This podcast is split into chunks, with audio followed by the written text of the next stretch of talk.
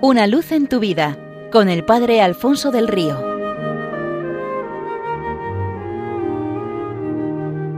Un cordial saludo para todos los oyentes de Radio María desde el Seminario Diocesano de Getafe. Cuentan que una vez cuatro príncipes reales que compartían un gran deseo de saber y una enorme pasión por destacar. Movidos por ambas cosas, decidieron recorrer el mundo buscando especializarse cada uno de ellos en una rama de la sabiduría y adquirir de dicha rama la máxima ciencia, de modo que se convirtieran en los expertos más grandes de la historia en esa materia.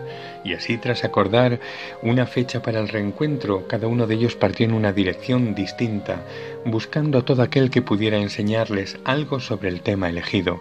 Encontraron buenos maestros y una vez que habían aprendido de ellos todo lo que éstos les podían enseñar, buscaban a otros de los que aprender más, y así procedieron hasta convertirse en los más sabios de todos.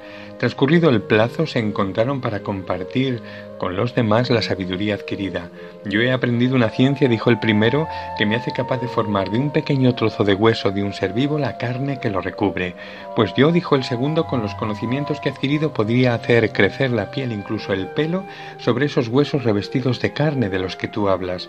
Yo, dijo el tercero, estaría en condiciones de darle miembros al esqueleto cubierto de carne y revestido de piel y pelo del que vosotros habéis hablado. Pues yo voy más allá, dijo el cuarto, sé cómo dar vida a esa criatura vuestra formada por huesos, carne, piel, pelo y dotada de miembros. Llegados a este punto, los cuatro hermanos se dirigieron a la jungla para buscar un trozo de hueso y demostrar que era cierto cuanto habían dicho. Y no fue difícil.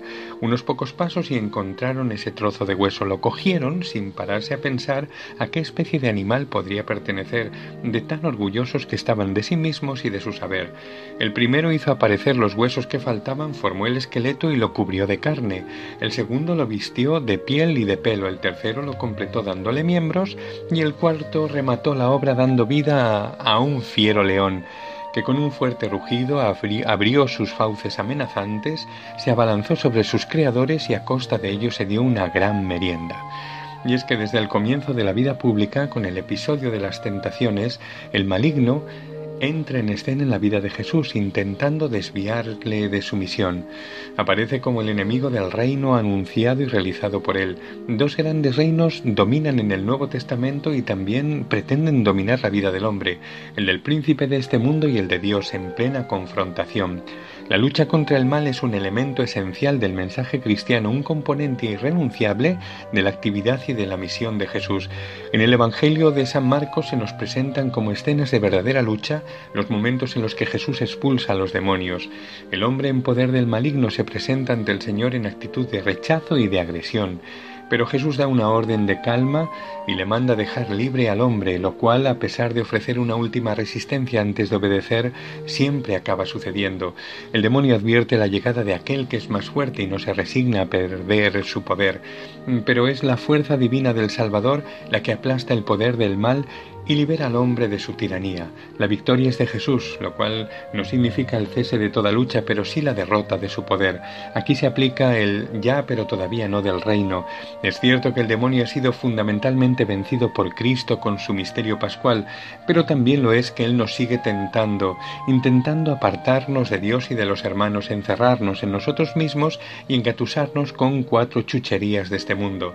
Y así será hasta el retorno glorioso del Señor. Pero entre tanto, Él mismo ha creado un espacio de libertad donde es posible, unidos a Él, vencer sobre el dominador de este mundo. Basta una mirada a nuestro alrededor o un chequeo en lo profundo de nuestro corazón para darnos cuenta de la actualidad y la importancia de esta lucha. Negarla sería hacer como el avestruz, esconder la cabeza en un agujero para ignorar el peligro, peligro que no por no verlo desaparece.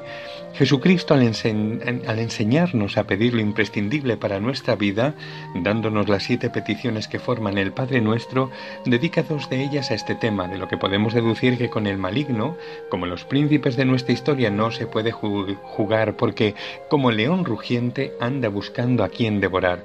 Resistámosle firmes en la fe, abriendo el corazón a aquel que es el más fuerte, siendo de Cristo, sola y totalmente de Cristo y para siempre de Él.